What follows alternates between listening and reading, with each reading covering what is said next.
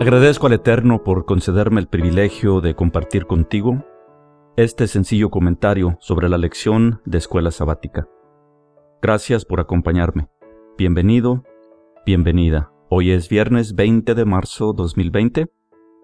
Terminamos el capítulo 11 del libro de Daniel, pero no de su última visión registrada. La misma visión continuará hasta el final del libro. Al finalizar el capítulo, en el versículo 45, se narra el final del personaje de la profecía.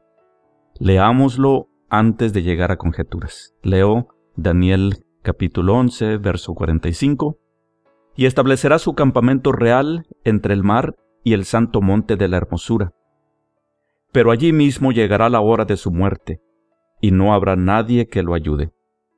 Y la versión Dios habla hoy y plantará las tiendas de su palacio entre los mares y el monte glorioso y santo, mas llegará a su fin y no tendrá quien le ayude.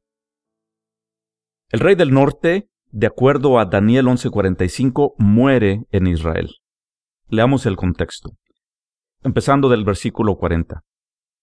Pero al cabo del tiempo el rey del sur contenderá con él, y el rey del norte se levantará contra él como una tempestad con carros y gente de a caballo y muchas naves, y entrará por las tierras e inundará y pasará. Entrará la tierra gloriosa, y muchas provincias caerán, mas éstas escaparán de su mano, Edom y Moab y la mayoría de los hijos de Amón. El verso 41 claramente dice que entrará a la tierra gloriosa, es decir, Israel.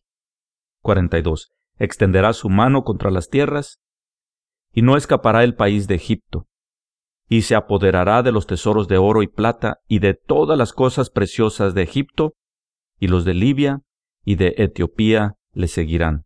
44. Pero noticias del oriente y del norte lo atemorizarán, y saldrá con gran ira para destruir y matar a muchos. Es justo entonces concluir que el texto dice que el rey del norte muere en Israel. El reto es que según los historiadores, Antíoco IV Epífanes murió en Persia. Este detalle, lejos de ser un error en el libro de Daniel, es una confirmación de la dualidad profética. Al mismo tiempo que a Daniel le advierte sobre Antíoco, al resto de nosotros nos advierte sobre el anticristo del fin de los tiempos. Otra pista más está en el detalle estipulado en el versículo 37. Leo Daniel 11, versículo 37. Este rey no tomará en cuenta a los dioses de sus antepasados, ni a los dioses adorados por las mujeres, ni a ningún otro dios, porque se creerá superior a todos ellos. Antíoco no cumple con esta descripción. Los preteristas pretenden hacernos creer que esta profecía ya se cumplió en Antíoco Epífanes, Sugiero que no es el caso, puesto que Antíoco fue genuinamente fiel a su fe y a los dioses de sus padres. Tan es así que erigió al dios Zeus en el templo al Eterno y le ofreció sacrificios.